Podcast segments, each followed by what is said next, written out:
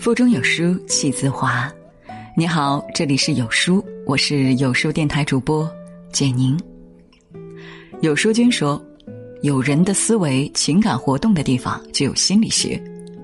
相较于对身体的重视，我们对心理真的忽视了太多。了解心理学，拥有智慧人生。我们的新栏目《有书心理》和书友们又见面了。三分钟心理学带你看穿人心。今后每周三，有书君都会与大家分享一个心理学常识，来对抗生活中的难题。话不多说，快来看看有书君今天的分享吧。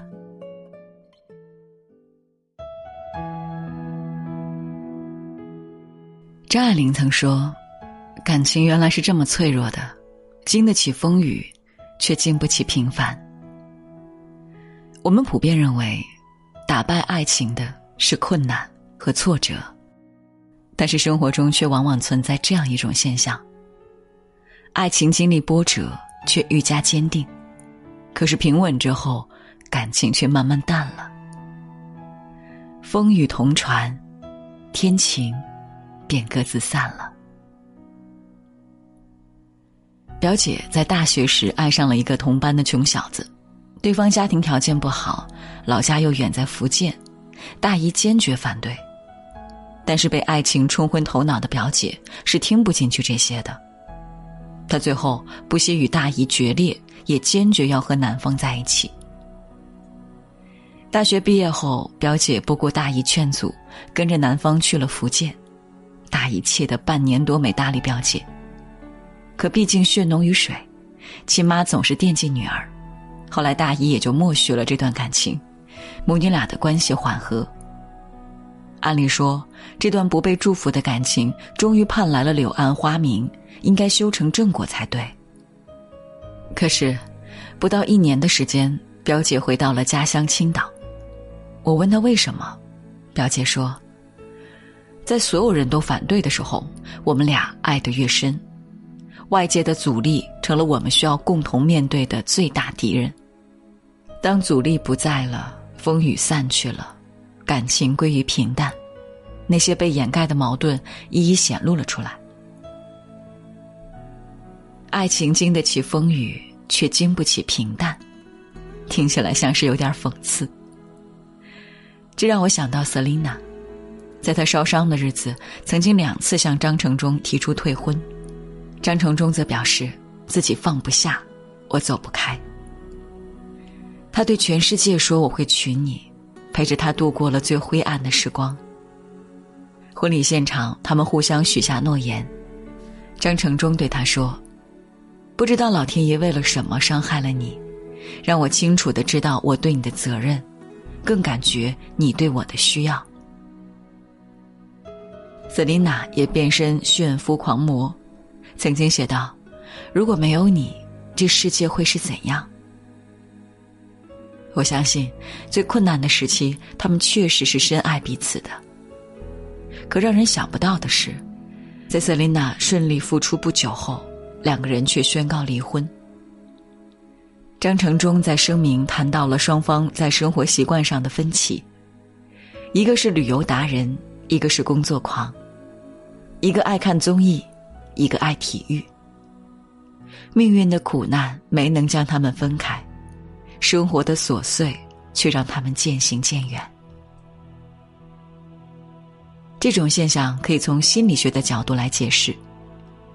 一九七二年，心理学家德瑞斯科曾经调查了九十一对夫妇和相恋八个月的四十一对情侣，发现，在一定范围内，父母干涉程度越高，恋人们之间越相爱。这个现象跟罗密欧与朱丽叶的故事剧情很像。因此，这又被称为“罗密欧与朱丽叶效应”。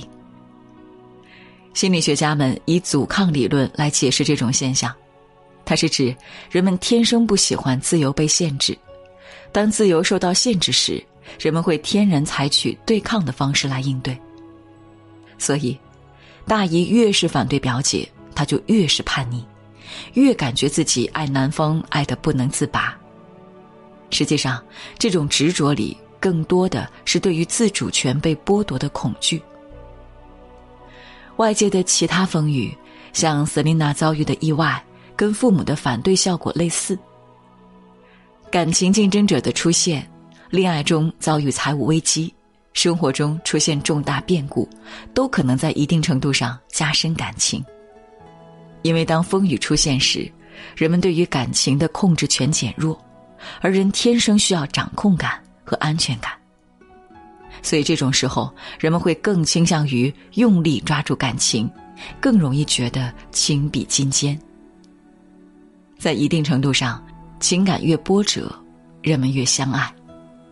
但是等到风雨过去，生活恢复平淡，锅碗瓢盆消磨掉了曾经的轰轰烈烈。双方原本被风雨遮蔽的矛盾就会无处遁形。这同样可以从心理学上做出解释。心理学家曾在一九八六年提出自我延伸模型。人天生就有扩展自己的资源、观念和认同的动机，并且自我延伸的过程会带给人愉悦的感觉。举个例子，我们看了一篇很有深度的文章。我们就会有获得新知的收获感和喜悦感，而恋爱也是一种自我延伸的方式，会给我们带来新的观念、认知提升，我们的自我在感情中得到延伸。但是，当这段感情进入稳定期，趋于平淡，我们从这段感情中得到的新鲜感和冲击就会越来越少，自我延伸的需求就会得不到满足。如果双方在不懂得经营，感情就容易在这个阶段出现问题。很多人会把结婚当做经营一段感情的终点，仿佛领了结婚证就为一段感情上了保险，这段感情就永不会变质。所以，他们不再像恋爱时那样精心呵护，不再付出时间和精力去经营。他们的普遍论调是：都老夫老妻了。可是现实生活中，多少老夫老妻最终分道扬镳？疏于经营的感情都有面临崩塌的危险。那么，到底该怎么办？接下来就是三分钟心理学充电时间。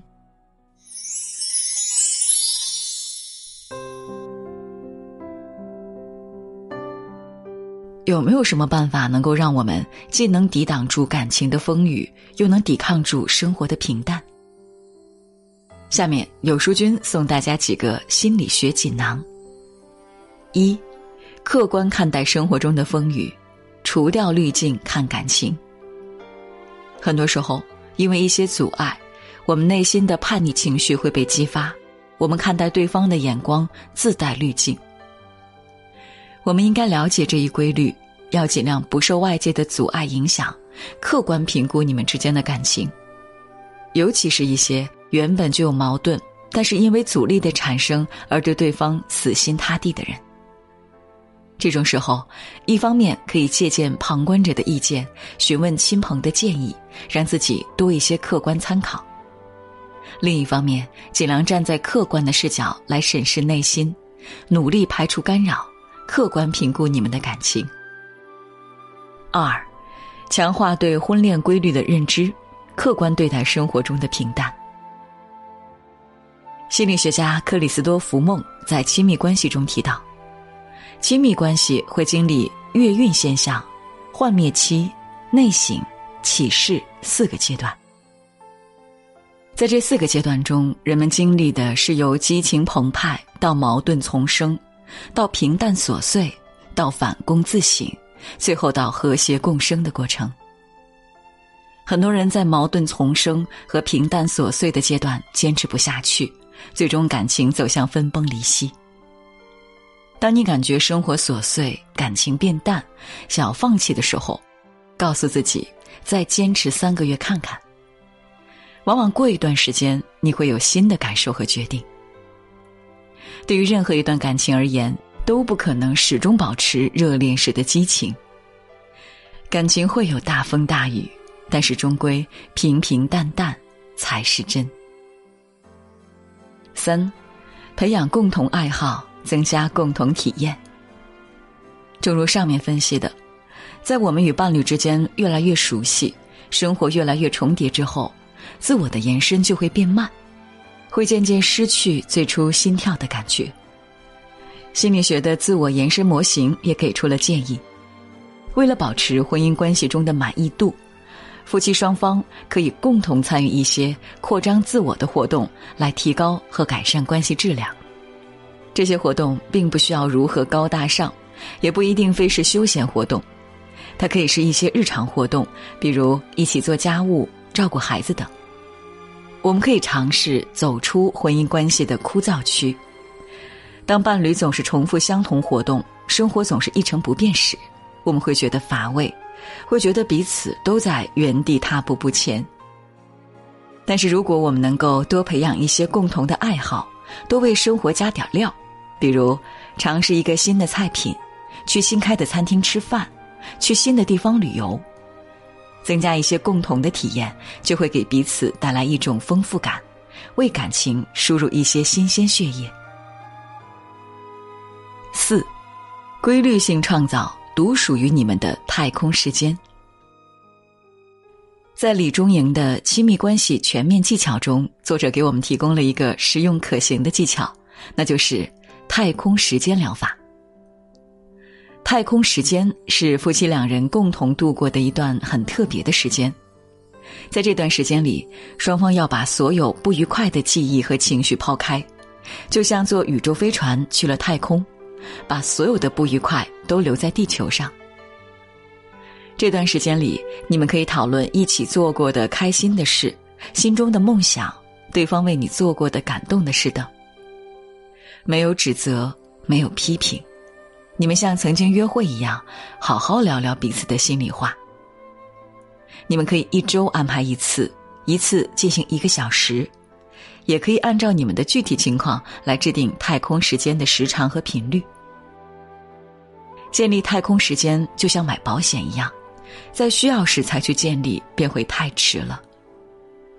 不要小看这种聊天。它很可能会让你们重新发现对方身上的闪光点，再度爱上对方。这是一个能够防止关系恶化的技巧，值得每一对夫妻或情侣尝试。生活不只有眼前的苟且，还有诗和远方。人生不仅有必经的风雨，还有琐碎和平淡。如果我们曾携手度过风雨，却在风雨后走散。那将是怎样的可惜与遗憾？